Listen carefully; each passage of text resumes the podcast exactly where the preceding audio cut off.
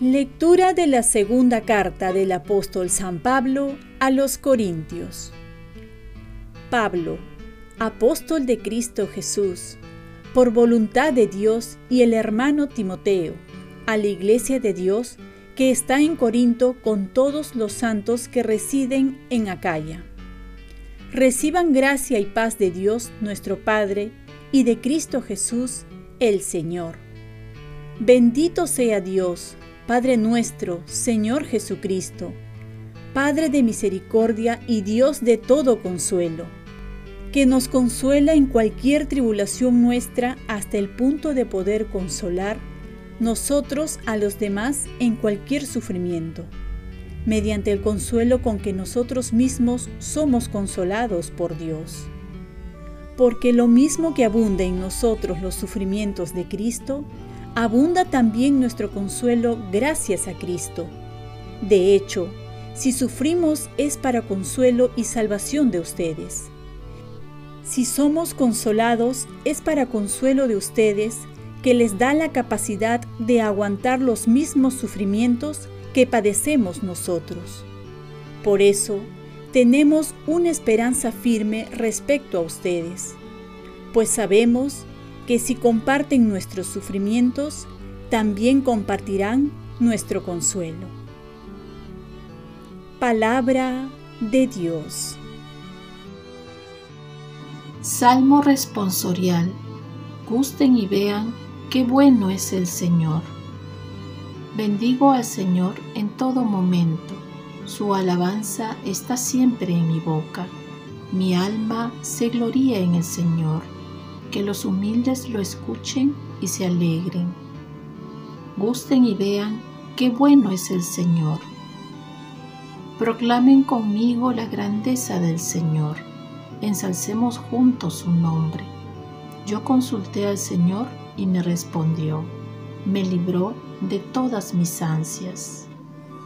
Gusten y vean qué bueno es el Señor Contémplenlo y quedarán radiantes. Su rostro no se avergonzará. Si el afligido invoca al Señor, Él lo escucha y lo salva de sus angustias. Gusten y vean qué bueno es el Señor. El ángel del Señor acampa en torno a sus fieles y los protege. Gusten y vean qué bueno es el Señor. Dichoso el que se acoge a Él. Gusten y vean qué bueno es el Señor. Lectura del Santo Evangelio según San Mateo.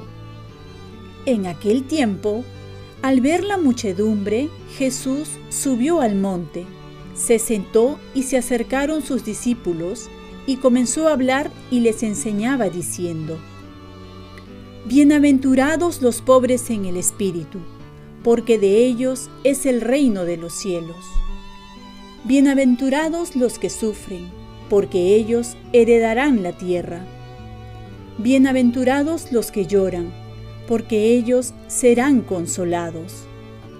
Bienaventurados los que tienen hambre y sed de justicia, porque ellos serán saciados. Bienaventurados los misericordiosos, porque ellos alcanzarán la misericordia. Bienaventurados los limpios de corazón, porque ellos verán a Dios. Bienaventurados los que trabajan por la paz, porque ellos se llamarán los hijos de Dios. Bienaventurados los perseguidos por causa de la justicia, porque de ellos es el reino de los cielos.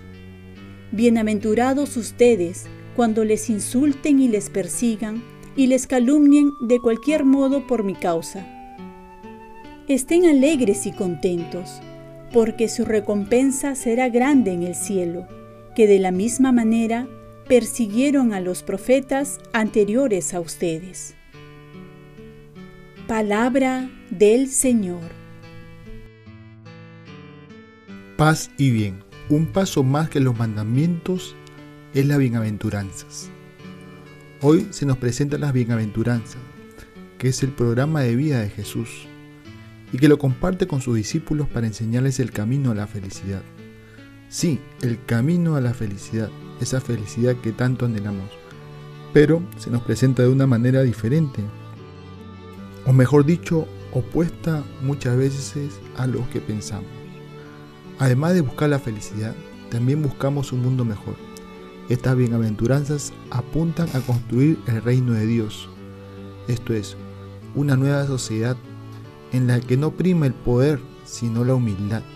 No se basa en la fuerza de los ricos o de los poderosos, sino en la fuerza de un Dios que cuenta con los más necesitados, con los pobres. Que en otras palabras son aquellos que saben confiar y esperar en Dios. Y aquí no estamos hablando de la pobreza material. Y es que si queremos cambiar el mundo y ser felices, tenemos que escoger entre el camino de las bienaventuranzas que nos ofrece Jesús o el camino que nos ofrece esta sociedad sin Dios muchas veces. Si Moisés nos trajo los mandamientos, Jesús perfecciona la ley con las bienaventuranzas. Muchos nos hemos quedado en los mandamientos, que nos llevan a un cumplimiento, nos llevan a una vida que se basa en el cumplir, en el deber, y esto al final de cuentas llega a pesar. La bienaventuranzas, en cambio, es un proyecto de vida, más que cumplir superficialmente o sin amor o simplemente por deber, nos lleva las bienaventuranzas a un estilo de vida que abarca todo el hombre y que nos lleva a dar un giro de 180 grados, ir contra la corriente, estar convencidos que Jesús presenta una vida más que leyes y que solo Viviendo estas bienaventuranzas, se comprueba que es real, que la felicidad está por ese camino. ¿Estás dispuesto a quedarte en los mandamientos o a dar un paso más con las bienaventuranzas? Oremos. Virgen María, ayúdame a dar un paso más en mi vida de fe, viviendo las bienaventuranzas. Ofrezcamos nuestro día. Dios Padre nuestro, yo te ofrezco toda mi jornada en unión con el corazón de tu Hijo Jesucristo, que siga ofreciéndose a ti en la Eucaristía para la salvación del mundo. Que el Espíritu Santo sea mi guía y mi fuerza en este día para ser testigo de tu amor. Con María, la Madre del Señor y de la Iglesia, te pido por las intenciones del Papa. Con San José Obrero, te encomiendo mi trabajo y mis actividades de hoy para que se haga en mí tu voluntad. Y la bendición de Dios Todopoderoso, Padre, Hijo y Espíritu Santo, descienda sobre ti. Cuenta con mis oraciones, que yo cuento con las tuyas y que tengas un santo día.